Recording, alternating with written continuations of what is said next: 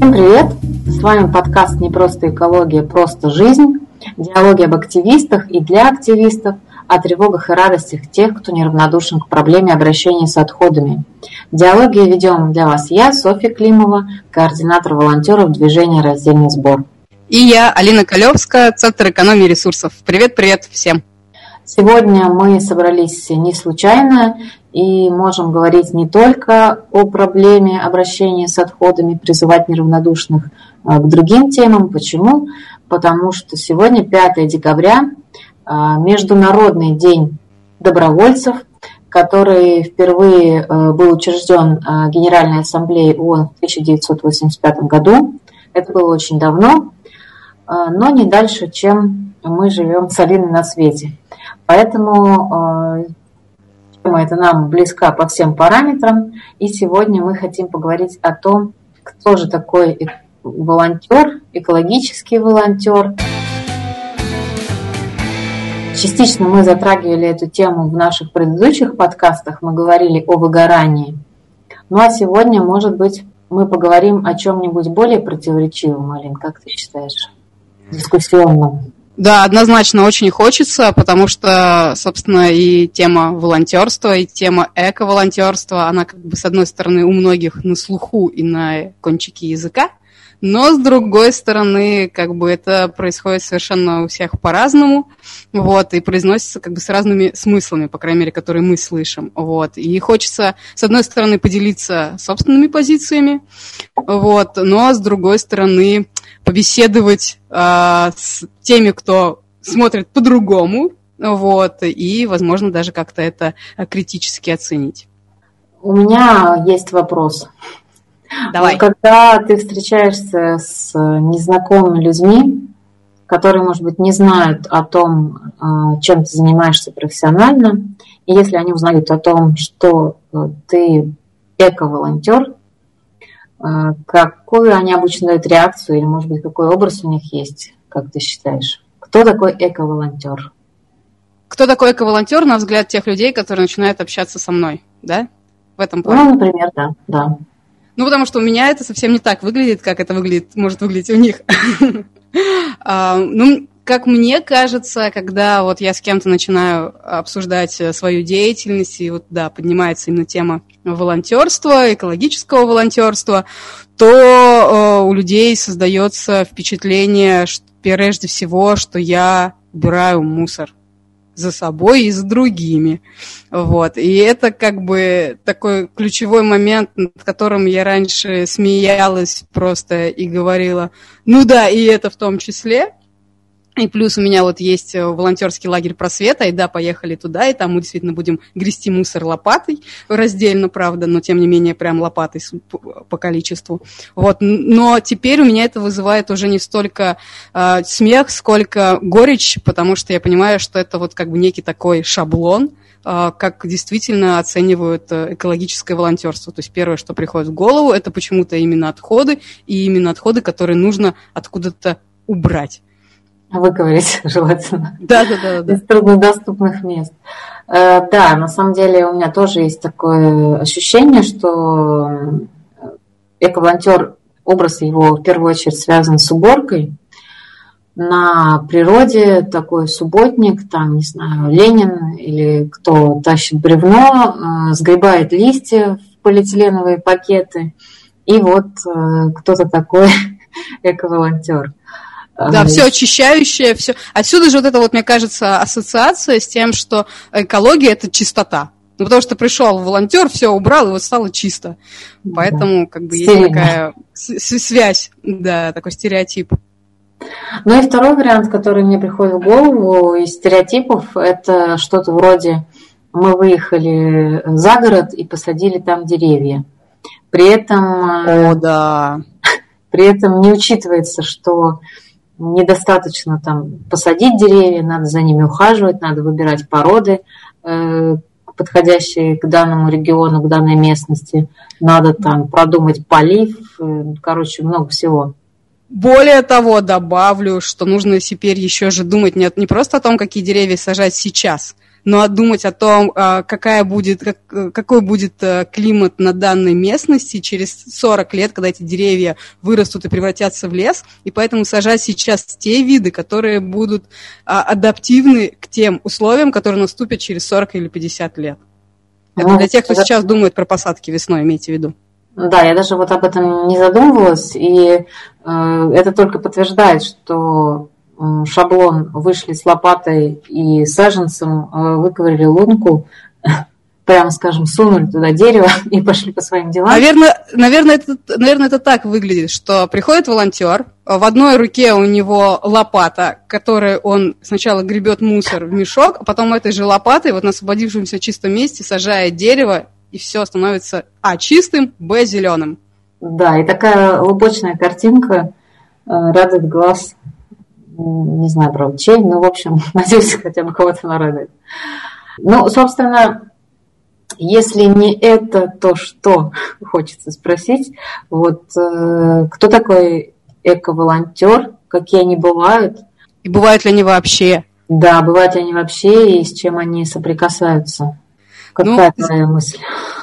Моя мысль? Ой, у меня, как всегда, столько мыслей, что нам бы успеть их все хотя бы чуточку так это позатрагивать, чтобы они зазвенели у меня в голове.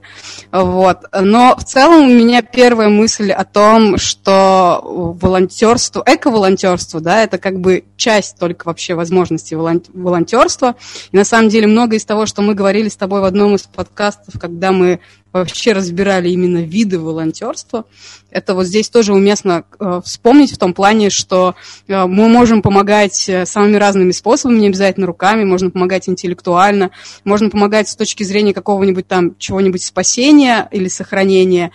И очистки в том числе, например. Вот. А можно помогать с точки зрения создания, строительства, э, переделывания. То есть как бы форматы работ могут быть самые разные. И здесь просто, когда мы говорим про экологию, важно понимать, что просто это так или иначе направлено либо на сохранение природной среды какая-то деятельность, либо на то, чтобы ее, ну вот, э, как бы разновидность адаптировать, да, к изменениям, которые происходят, либо из нее убрать то негативное, что привнес человек, да, то есть как-то поработать с теми проблемами, которые созданы, и, соответственно, их решить. И просто ресурса у тех, кто этим занимается специализированно, ну, например, особо охраняемые природные территории, или э, инспектора там пожарной службы или просто какие-то экологические, э, вернее, не экологические сотрудники, так нельзя говорить, сотрудники экологических организаций.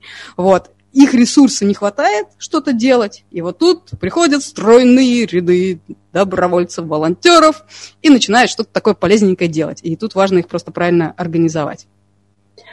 Ну, тогда, если мы говорим про тех, кто приходит помогать, э, зачастую это люди от которых требуется не просто лопата и ковыряние, и перенос тяжести, это действительно люди, от которых требуется вникнуть в проблему, возможно, иметь какие-то профессиональные навыки, и еще это необходимость включать э, такое проектное мышление, может быть, и э, стратегическое мышление, когда человек не только понимает, в чем его задача, но и осознает частью чего он является, что э, он может быть э, волонтер, там, СММщиком или программистом, или фотографом, кем угодно еще, если в целом он работает вместе с другими людьми над целями и задачами, которые постулирует какая-то экологическая организация,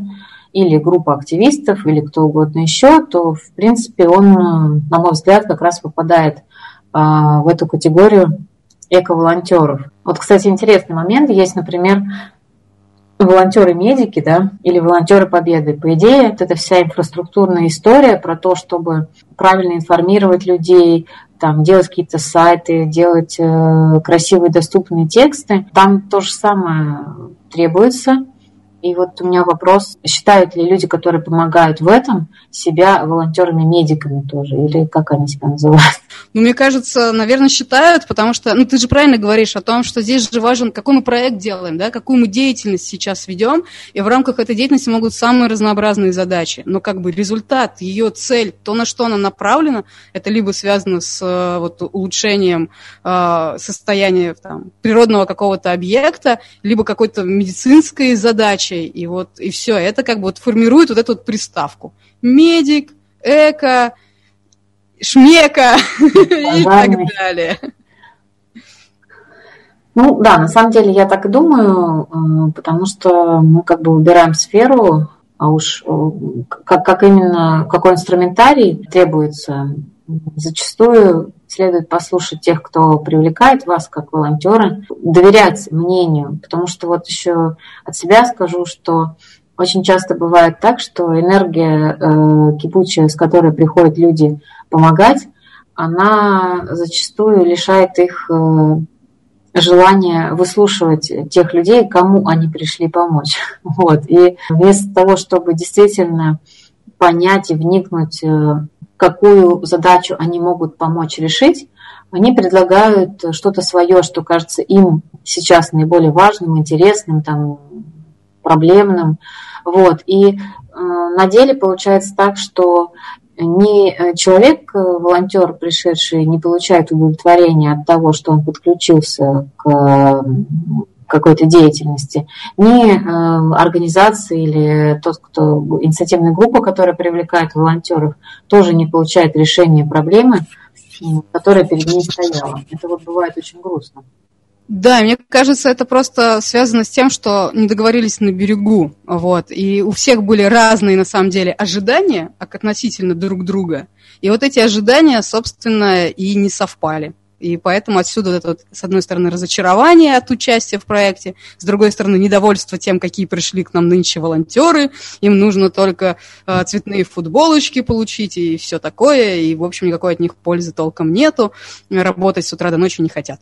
Или с ночи до утра. А, ну, вот, поэтому как бы вот важно как раз вот эти вот ожидания с самого начала сверить. И, наверное, совет волонтерам, если вы хотите волонтерить где-то, да, то прежде чем во что-то вступать, а, оценить то, что там предлагают, и понять, вот как бы вы этого хотите или нет. Потому что в целом волонтерских предложений полным-полно.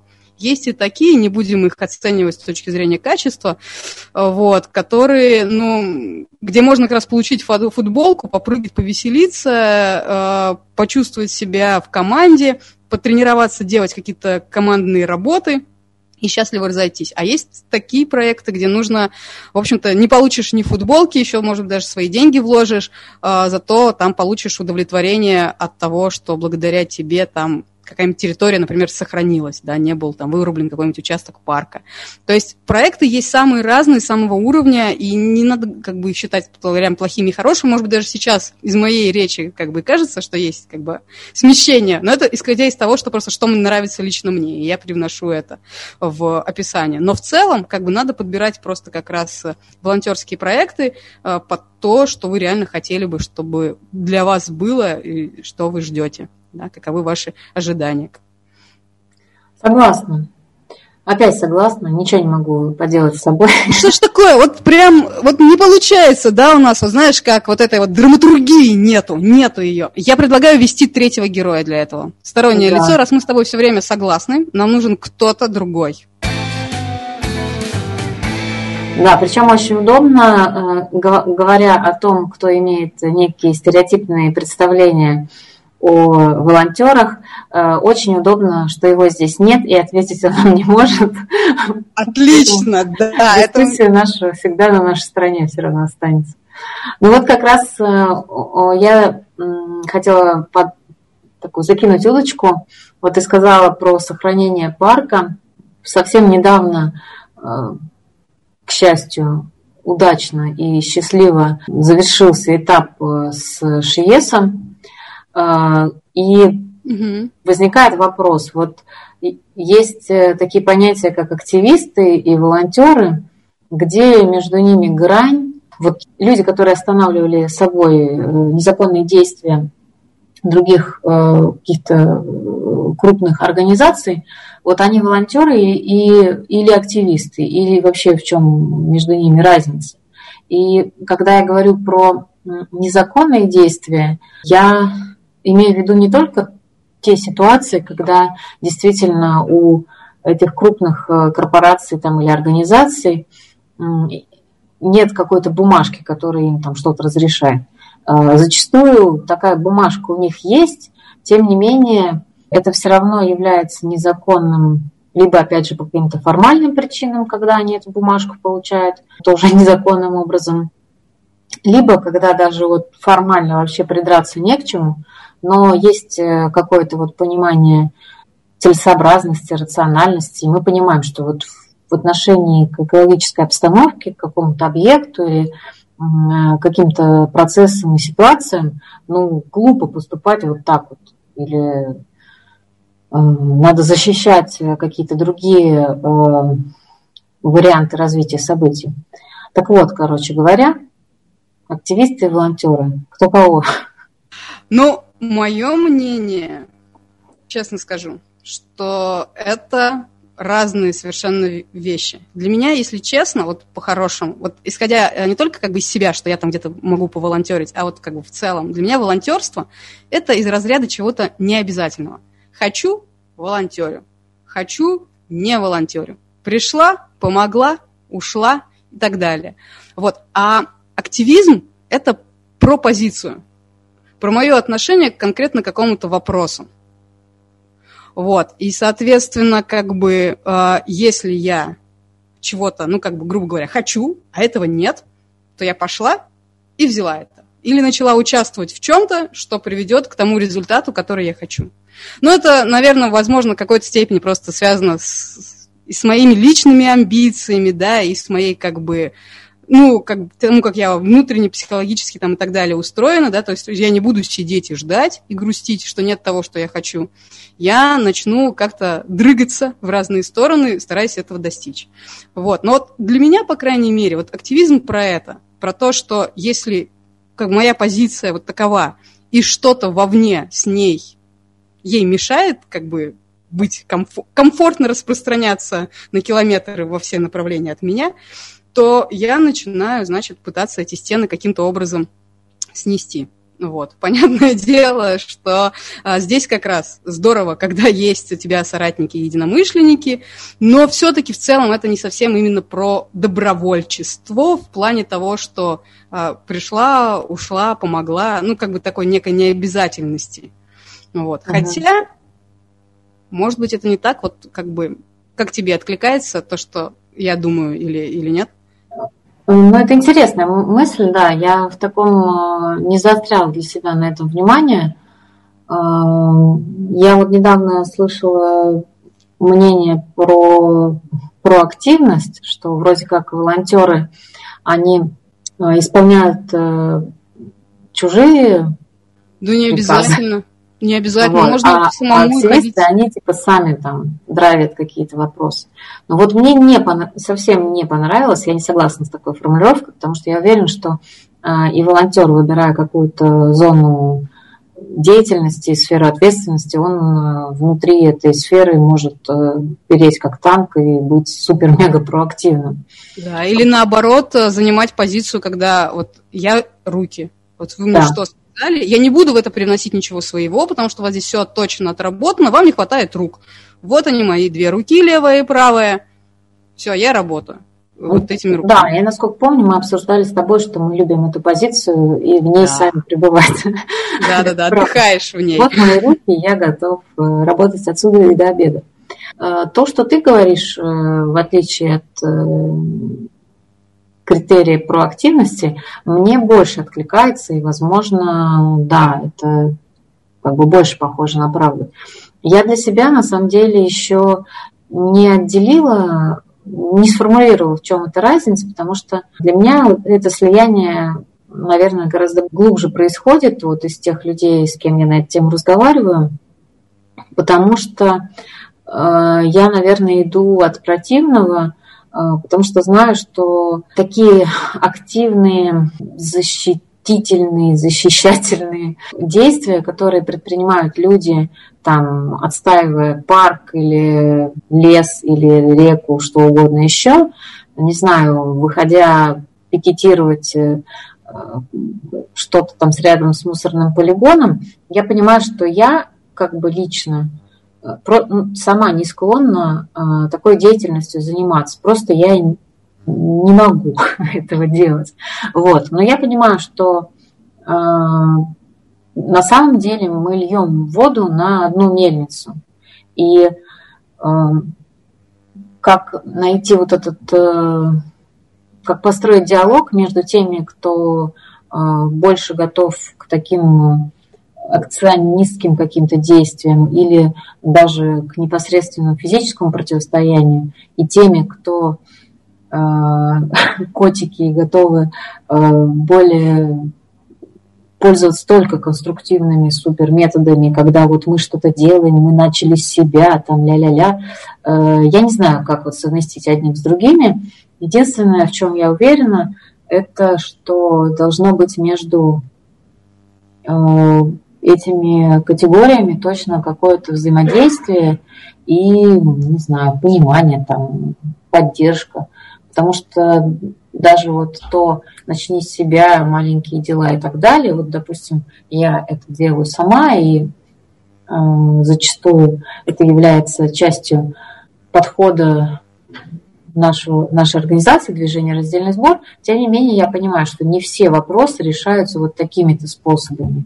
И если к вам в квартиру пришел нехороший человек э, с ножом или там что-то, вот вряд ли имеет смысл э, поговорить с ним. Начинать с себя.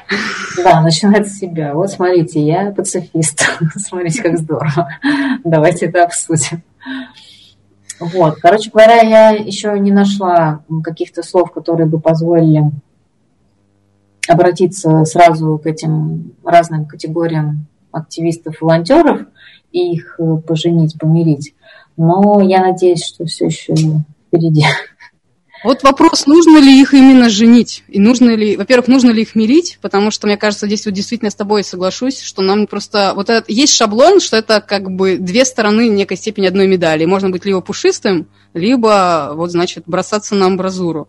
Но мне кажется, это реально зависит от, а, от ситуации, вот, и, б, это зависит просто от склада характера, от человека, и, собственно, в одной организации, идя к одной, вот даже не так, идя к одной цели, можно делать и то, и другое. Вот. И как бы поэтому вот это вот желание кого-то именно поженить, подружить, помирить, мы это хотим, но на самом деле не нужно вообще как бы думать о том, что что-то не так. То есть это, наоборот, нормально. Вот. Другое дело, что просто здесь как бы очень тонкая вот это вот, э, ну, как бы грани. Бывает так, что, например, те, кто ведут конструктивные разговоры, вдруг кто-то врывается там и начинает говорить, все, идем на митинг. А, и все таки нет, не ходи, ты что, мы только с ним, вот нам почти дали согласие, ты сейчас придешь, и они начнут делать. То есть, как бы, вопрос, наверное, о том, как именно, если это вот внутри там одной организации, или это несколько разных организаций, но у которых общая одинаковая миссия, да, как им вот именно выстроить вот этот вот план вообще в целом действий, да, вот, как все это, чтобы управлялось, да, они друг другу просто своей работе не мешали, и вот эти вот долгосрочные истории могли развиваться. И, может быть, кстати, отсюда вот проистекает вот это вот про помирить, поженить. Надо ну, подумать. Да, может быть. Я сейчас, э, пока ты говорила, я вспомнила, что на самом деле вот один из э, примеров организации, которые пользуются и тем, и другим, и третьим, это Greenpeace, потому что у них э, недавно просто тоже был диалог такой, э, что вот Greenpeace э, занимается только там акциями какими-то, вываливает мусор перед э, чьими-то дверями или там что-то такое делает. Ну или лезет на приразломную в Арктике. Вот. Э, на самом деле это не так, потому что у них э, просто великолепные специалисты э, по природоохранному законодательству, которые 20 лет там, или сколько, 15 борются за наши с вами права и делают это вообще максимально супер-мега формальными способами, читая законы, понимая их, делая какие-то предложения, чтобы их поменять, входя в рабочие группы и там, в общественные советы будучи советниками. э, каких-то, в каких-то ведомствах. И вот они это тоже делают, просто, вероятно, это получает меньшую э, огласку и со стороны тех, кто пытается дискредитировать их деятельность, деятельность Greenpeace, то, конечно, гораздо проще говорить, смотрите, какие они бездельники, там, не знаю, ездят по городам и весим и там делают э, какие-то, лезут на образу, как ты говоришь, вместо того, чтобы говорить, смотрите, какой грустный и нудный юрист, он тут уже там 20 лет э, что-то копается в фолиантах и, э, и что? И что? И защищает ваши права. Вот. На самом деле, да. И мне кажется, ведь так всегда, что какая-то такая системная э, работа, игра в долгую, как говорит Аня Гаркуша, да, она может просто происходить незаметно. Вот. А какие-то яркие вещи, тем более, если они отрицательные, скажем так, какой-то резонанс имеют, вот, они, конечно же, и привлекают внимание, и они запоминаются, и за счет этого формируется какое-то мнение, которое при этом оказывается абсолютно необъективным. Вот я поэтому в нашем курсе «Школа экопросветителя» у нас специально есть отдельная тема, которую мы прорабатываем. Это тема критического мышления. Вот. И мне кажется, это очень важный навык, да, критически вообще воспринимать любую информацию.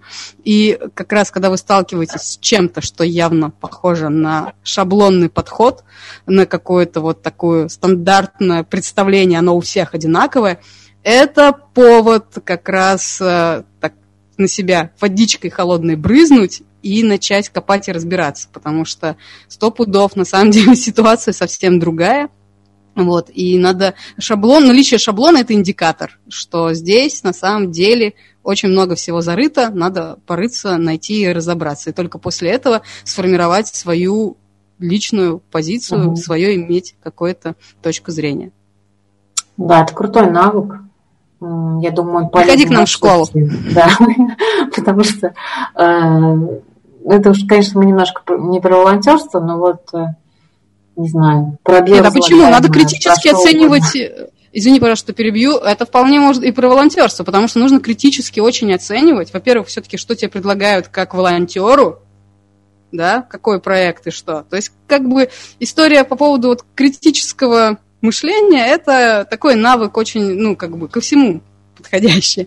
Вот. И к волонтерству в том числе. Потому что сама по себе тема, мы же не зря про это говорим, про волонтерство. Эта тема сейчас популярная. Ее многие берут на свой, на свой хлеб, делая из этого масло.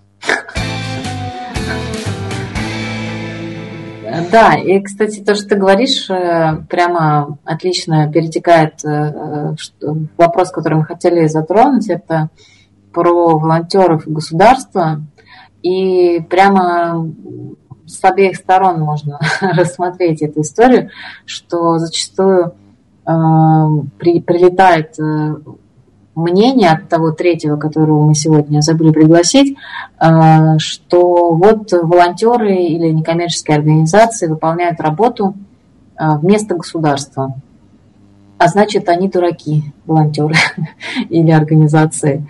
И либо они дураки, либо они продались э, для того, чтобы э, каким-то образом э, получить ресурсы и там за бесплатно сделать какую-то работу. Вот. Ну, во-первых, сразу у меня мысль, что бесплатно ничего не бывает на самом деле. Даже если какой-то большой проект осуществляется в основном волонтерскими силами, но все равно он стоит времени, он строит нервов кому-то, кто-то это организует, вкладывает в это какие-то ресурсы. Или он умеет просто привлекать эти ресурсы не за деньги, а за, за какие-то другие плюшки, там, не знаю, за огласку, за э, поддержку там, и так далее. Вот. И как бы это вот с одной стороны, когда я считаю, что все равно это правильно, то, что мы беремся за какую-то работу, которую государство или не умеет делать, или по каким-то причинам а, не получается сделать это хорошо и так далее. Вот. И в то же время бывают ситуации, когда э, привлечение волонтеров действительно является таким чистым пиаром, и в результате какой-то их э, деятельности лягушка не взбивает масло, а так вот, значит, пошебуршили и поехали дальше. Ничего не поменялось.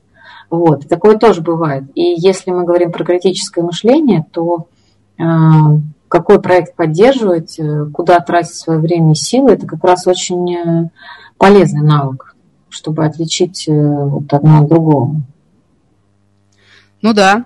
Мне кажется, не имеет смысла обсуждать второе, потому что здесь все очевидно и понятно. Вот. А список э, тех случаев, тех проектов, вот, которые подобны этим, да, то есть где э, масло не взбивается, а превращается в масло на чьем-то хлебе, вот, э, то мы как бы их давайте оставим просто в сторону.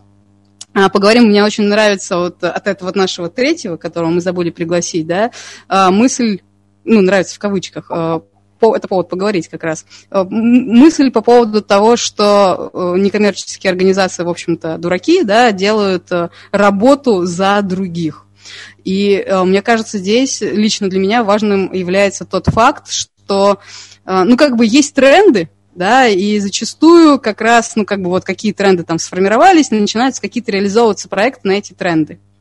Но на самом деле некоммерческие организации – это те, кто вот как бы вагоновожатые в паровозе, они видят, э, что нужно, куда нужно, даже не в ну, не просто вагоновожатые, а прямо вот именно машинисты, да, они видят, куда вести этот весь паровоз, вот, что нужно, как бы сейчас, что актуально. И начинают на самом деле тренды, вам, вернее, не то, что начинают, должны бы по-хорошему, как я вижу себе роль некоммерческих организаций, да, они должны формировать тренды, э, то есть менять реальность, а, поднимать э, и разрабатывать проблемы, показывать государству, типа, вот здесь нам чего-то не хватает. И это может быть связано с инфраструктурой раздельного сбора, а, с правами человека, а, с самыми разными историями. У нас очень много проблем, вот, над которыми нужно обществу работать. И вот НКО – это как э, такая красная тряпка. Вот, но кроме того, что НКО машет и говорит, что вот проблема, а, НКО начинают эти проблемы как-то решать. И, собственно, следующая как раз задача, чтобы подключилось к этому государство, да, учла опыт некоммерческих организаций, их экспертов, и уже все поставила на какие-то рельсы, по которым все покатится в лучшую сторону. Это в идеале. Вот. То, что зачастую получается не совсем так, что, например, э, идея раздельного сбора и развития отрасли переработки вдруг каким-то волшебным образом перекатывается в историю о том, что нам нужно сжигать отходы, и это будет э, циклической экономикой, э, как бы это, ну, скажем так, недоработка тех экспертов, которые перехватили у некоммерческих организаций э, эту самую красную тряпку но используют ее скорее для мытья полов, чем, чем как надо. Да, ну ты, получается, еще, кстати, затронул э, такой момент, что э, зачастую волонтеру нужно обладать и определенным уровнем экспертизы. То есть вот это свое критическое мышление и умение добывать информацию в современном мире так важное, э, его тоже нужно применять и образовываться, чтобы понимать, вот я сейчас вспомнила, например, про донорство да, э, крови и компонентов, поскольку я много сдавала, вот, и считаю себя, допустим, волонтером этого направления. И если я пришла, и мне вот э, по какой-то причине отказали брать кровь или там еще чего-то, я могу просто обидеться и сказать, фу, вы не хотите меня как такого волонтера, я больше к вам не приду. Вот. Но если я понимаю, как это работает внутри, то я могу э, для себя объяснить, почему это произошло сейчас так. Там, сейчас у меня гемоглобин ниже, чем надо, или там какой-то избыток какой-то крови там, с каким-нибудь резусом и группой, или наоборот там какие-то вот ну, в общем, если я более-менее глубоко понимаю процесс, как это происходит, какой-то какая-то деятельность, то я могу более адекватно отреагировать на происходящее. Да, это однозначно. И, ну, кроме того, еще хочу сказать, что ведь не обязательно, как бы, не, вернее, нужно не только волонтеру обладать э, критическим мышлением и вообще умением разбираться в информации. Может быть, где-то это и не так будет важно для волонтера, но вот для сотрудника некоммерческой организации, кто с вопросом сталкивается каждый день, вот для него, конечно же, э, квалификации, повышение квалификации, работа э, в теме, да, погружение все больше и больше, узнавание нового, э, актуальной информации, да, быть в курсе. Это вещи чрезвычайно важные. Критически важный. Критически Да-да-да, точно. Такая игра слов, но абсолютно, абсолютная правда.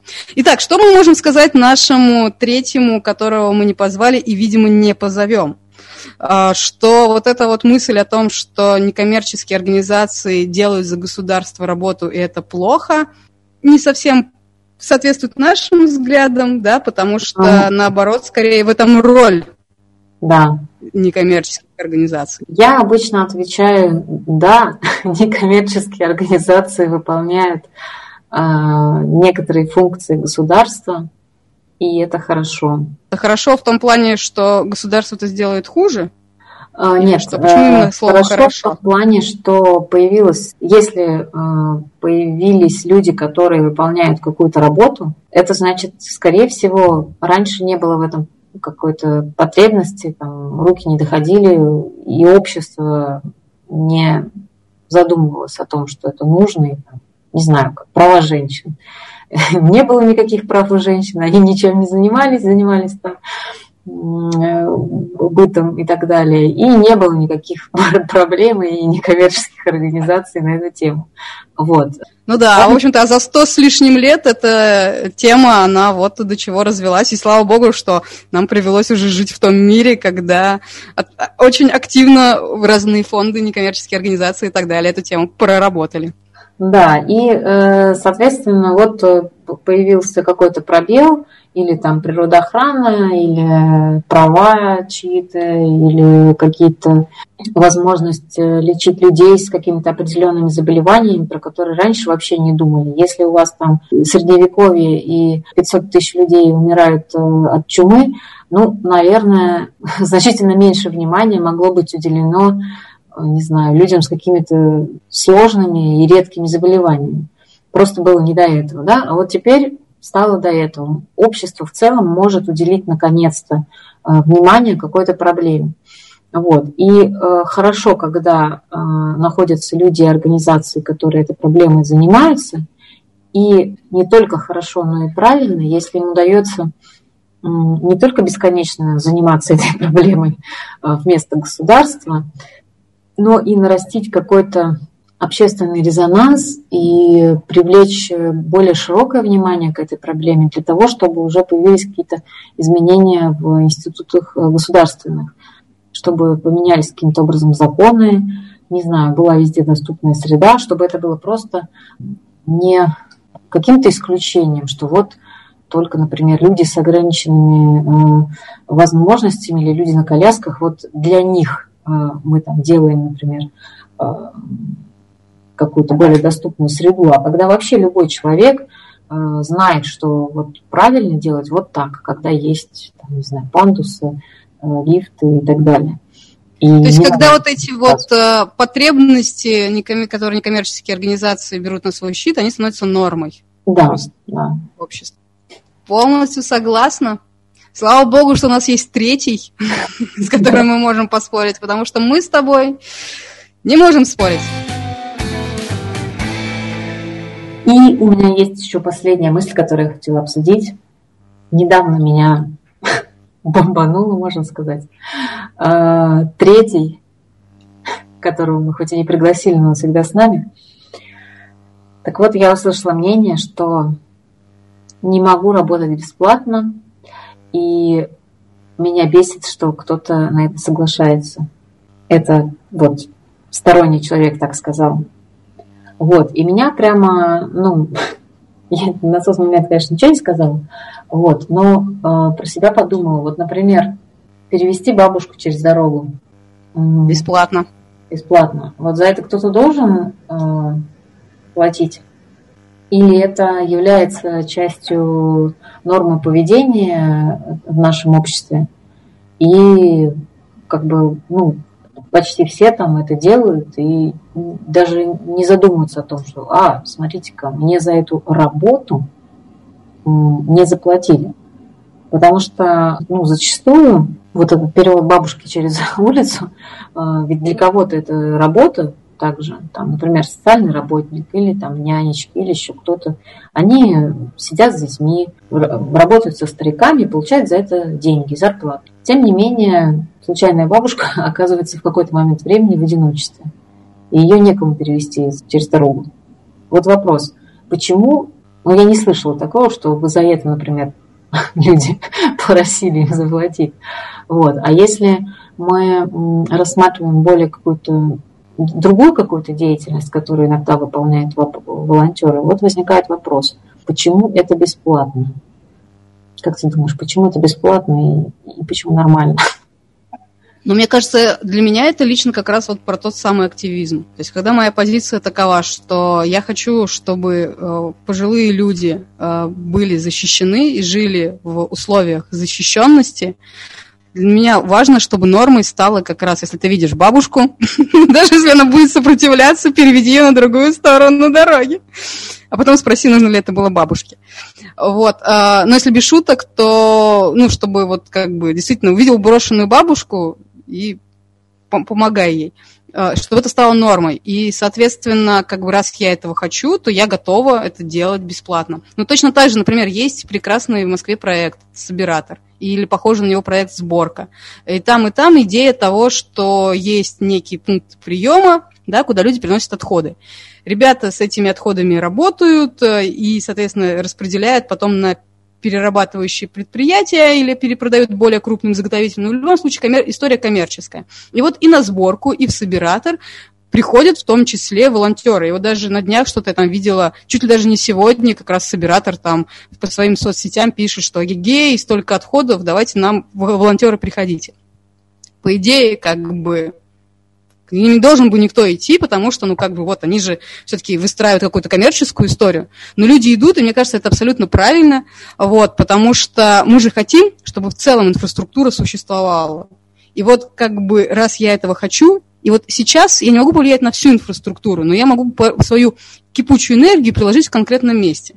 Поэтому, мне кажется, совершенно нормально, э, что, как бы, во-первых, как волонтерские организации, или вообще как бы кто-то призывает в каких-то коммерческих проектах что-то делать бесплатно, если нам в целом нравятся эти проекты, то, что происходит, то как бы мы можем принимать в них участие бесплатно. Это идея и желание каждого. И тут же, опять же, тоже важно понимать, как бы на что направлен в целом проект. Потому что есть же такое прекрасное понятие, о котором мы тоже с тобой уже говорили, как социальное предпринимательство. То есть, когда на выходе предприниматель дает какую-то услугу или какой-то товар в общество, который решают какую-то проблему. Да, он получает за это деньги, вот. Но в любом случае э, сама его услуга или товар, они нужны обществу. Там, я не знаю, суперудобные те же инвалидные кресла, например, если человек выпускает да, или там контейнеры для раздельного сбора. Ну, то есть что-то, что как бы реально нужно, в чем должна быть потребность, потому что это важно. И как бы если я хочу чтобы инвалидных кресел было больше, и у меня есть энергия и желание просто поработать, то я могу прийти помочь э, пособирать эти кресла. Ну, как бы, если бы меня позвали. Вот, поэтому почему бы и нет? И тут опять же важно, просто кому мы бесплатно помогаем? Тем, кто делает что-то хорошее, или тем, кто работает только, ну, как бы на себя? То есть, опять же, можно включить вот это критическое отношение. Даже вот вариант, когда, получается, мы помогаем кому-то через одного, то есть через руки собиратора или какого-то другого социального предпринимателя, мы помогаем не только ему, мы помогаем кому-то еще. Да, совершенно верно. Ну да, и в этом смысле мне все равно, я согласна, что в этом случае тоже оправдано а, вкладывать свои силы. Вот, а еще я думаю, что мы сейчас, э, ну, как бы глобально на таком этапе развития, да, есть там, не знаю, индустриальное общество, постиндустриальное.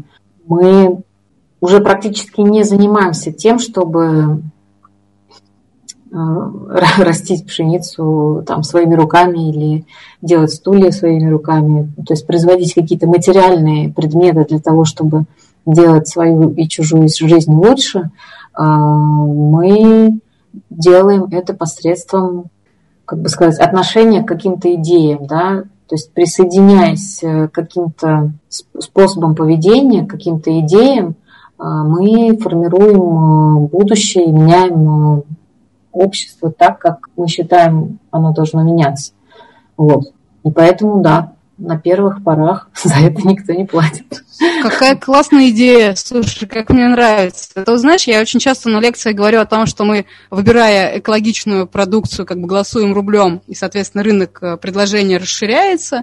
Вот. А тут, получается, мы, как бы, по сути, тоже голосуем за ту или иную, ну, там, услугу или товар а, путем просто именно вот этого физического или морального присоединения к ней, и тем самым она тоже набирает вот э, вес.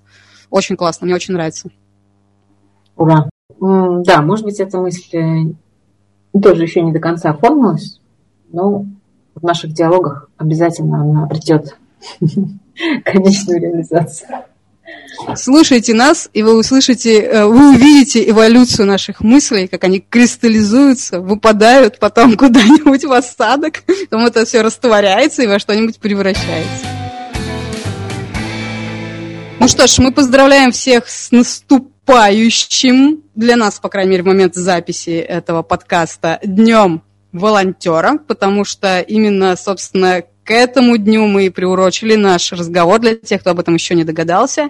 И призываем смотреть критично на то, в каких проектах вы участвуете, и э, при этом разделять отделять волонтерство от активизма, и нет плохого ни в том, ни в другом, э, если вы считаете, что это будет на благо. Я тоже со своей стороны поздравляю всех, кто уже э, причастен и чувствует себя волонтером.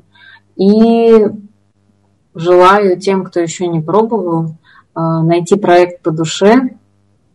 И даже несмотря на то, что сейчас многие вещи происходят в онлайне, я уверена, что вы сможете почувствовать единство и причастность э, к какому-то большому делу, которому вы будете помогать. И мы не останемся в стороне и тоже приглашаем волонтеров, которые смогут и захотят сделать для нашего подкаста оригинальную аудиодорожку. Тогда мы будем не как все, а прямо настоящими, настоящими оригиналами. Пишите нам в сообщения в социальных сетях, если вы э, занимаетесь такими вещами и готовы нам помочь и разнообразить наши выпуски. Ну и, конечно, мы сегодня не могли, точнее могли, но не стали пройти мимо нашей рубрики, связанной с книгами. И сегодня порадует нас Алина находкой. Да, не знаю, как насчет порадую, потому что я, собственно, когда начала читать эту книжку, я впала в какую-то депрессию. И мне кажется, я до сих пор в ней пребываю. Ну, может, потому что я еще дочитываю пока эту книгу. Но, возможно, все-таки это останется со мной еще на какое-то время. Вот, так что даже не знаю, как бы советовать вам ее или нет, но нет, конечно же, знаю, э, потому что книга действительно стоящая, на мой взгляд, и мне хочется поделиться очень коротко и быстро а, информацией о ней. Книга называется «Необитаемая Земля. Жизнь после глобального потепления». Написал ее Дэвид Уоллес Уэллс, он журналист, э, поэтому как бы книга не лишена некого такого ощущения постоянного нагнетения, нагнетения, нагнетения. А, но в то же время в ней очень много фактов, и факты эти хорошие, надежные, проверенные, потому что научным редактором этой книги является Оксана Липка. Она работает в Всемирном фонде охраны дикой природы, я ее лично а, знаю, это потрясающий э, специалист, э, и, в общем-то, она работает в теме изменения климата и является признанным экспертом не только в России, но и на всемирном уровне. Поэтому, собственно, увидев, что научный редактор книги Оксана Липка, а, я подумала, что книгу ну, стоит почитать, конечно же. И впала в депрессию. О чем же эта книга? А, очень коротко. Книга, как вы понимаете, про изменение климата, про то, что она неизбежно наступила, и мы, собственно, вот живем в ситуации, когда вопрос только в том, на сколько градусов в конечном итоге и за какой срок э, изменится атмосфера на планете. Вот. И э, главное, о чем рассказывает эта книга, о том, каких именно последствий мы, во-первых, можем огрести в недалеком или в далеком будущем, и о том, что уже происходит. То есть мы зачастую, когда говорим про изменение климата, мы говорим, а вот знаете, будет повышение уровня океана. А вот знаете, придут э, волны жары. А вот знаете, все ледники растают, и тогда, и тогда, и тогда. Но, но на самом деле э, уже почему ученые не сомневаются в том, что изменение климата наступило, идет и так далее. Потому что на самом деле уже фактов более чем достаточно. Но нам из наших кухонь этих фактов не видно. Мы их специально же не собираем, да, это не тема нашей э, работы постоянной. Вот. А в этой книге как раз можно увидеть по самым разным направлениям и по поводу отдельно там природных пожаров, и проблем с э, водой, и с океаном, и ну, с разных сторон, да, что действительно уже наступило. Э, в первую очередь там приводятся факты, связанные с Соединенными Штатами Америки, но надо понимать, что просто в других частях мира все, собственно, так же грустно и плохо, и тоже Э, есть различные примеры. То есть для меня эта книга – это источник, э, в первую очередь, конечно же, информации для работы со скептиками на тему того, что ничего не происходит страшного, все нормально. И есть еще один второй момент, который мне ну, чем меня безумно подкупила эта книга и почему я хочу вам о ней сегодня э, рассказать. Дело в том, что в ней э, присутствует тот подход, который я вообще использую в своих занятиях по разным экологическим темам, когда мы разбираем причинно-следственные связи и смотрим на системные ловушки.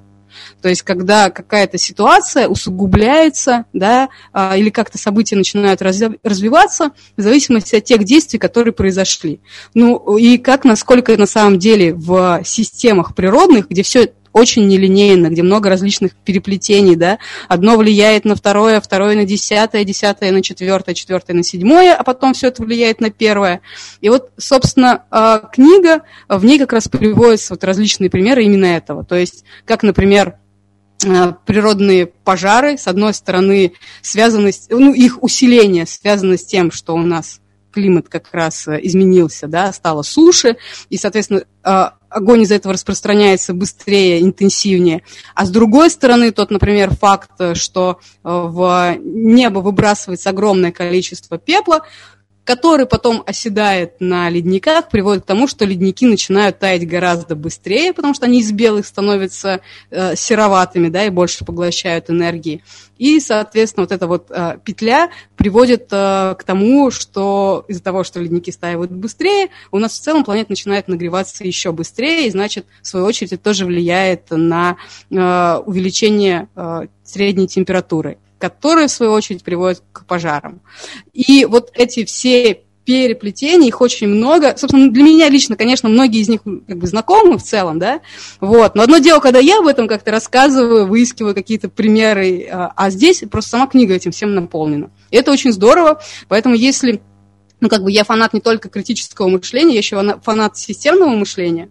И вот, собственно, эта книжка, как раз э, в ней очень много иллюстраций, таких вот примеров, э, и я рекомендую ее читать. Да, будет грустно, будет страшно, вот мне реально плохо, вот, но как бы лучше об этом знать и лучше понимать, и лучше иметь как раз объективное представление, нежели жить в каких-то иллюзиях, Хотя на самом деле законы природы, они существуют, и хотим мы этого или нет, мир вокруг нас, да, имею в виду мир природы, он меняется. И, к сожалению, не в пользу такого биологического вида, как человек. Поэтому как-то очень грустненько все получилось, но перед днем волонтера, мне кажется, это хорошая мотивация для того, чтобы найти для себя какой-нибудь полезный проект для общества и в него подключить э, свою э, кипучую энергию, потому что в мире все не очень хорошо. И каждый из нас нужен. Где-то не хватает э, ваших рук и головы. Да. На самом деле ты так рассказываешь, что я уже тоже почти впала в депрессию. А, если ты не против, я поделюсь тоже мыслью. Я недавно смотрела, посмотрела фильм «Гонка на вымирание». Вот. И так вообще меня тоже он поразил. И поразил как раз тем, что э, у меня была возможность быть свидетелем э, вот этих изменений и разных э, ужасных историй про плохое обращение с животными, про браконьерство и так далее. Вот. И действительно, когда это происходит э, вне поля нашего внимания, кажется, ну, как бы и нет проблемы. Вот. А как только вы начинаете изучать мир немножко шире, то оказывается, что и свалка рядом, и там, не знаю, проблемы краснокнижных животных, и одно, другое, третье, и даже Тихоокеанское мусорное пятно, оно тоже совсем рядом. А главное, влияние от этого от всего, да? да? Или, или, собственно, это является индикатором чего-то происходящего, о чем мы просто не подозреваем, но оно реально происходит. Да. Ну и вот э, в этой гонке на, вымирание там, конечно, очень много просто невероятно красивых кадров э, с морскими животными, с рыбами, там, с коралловыми рифами и так далее.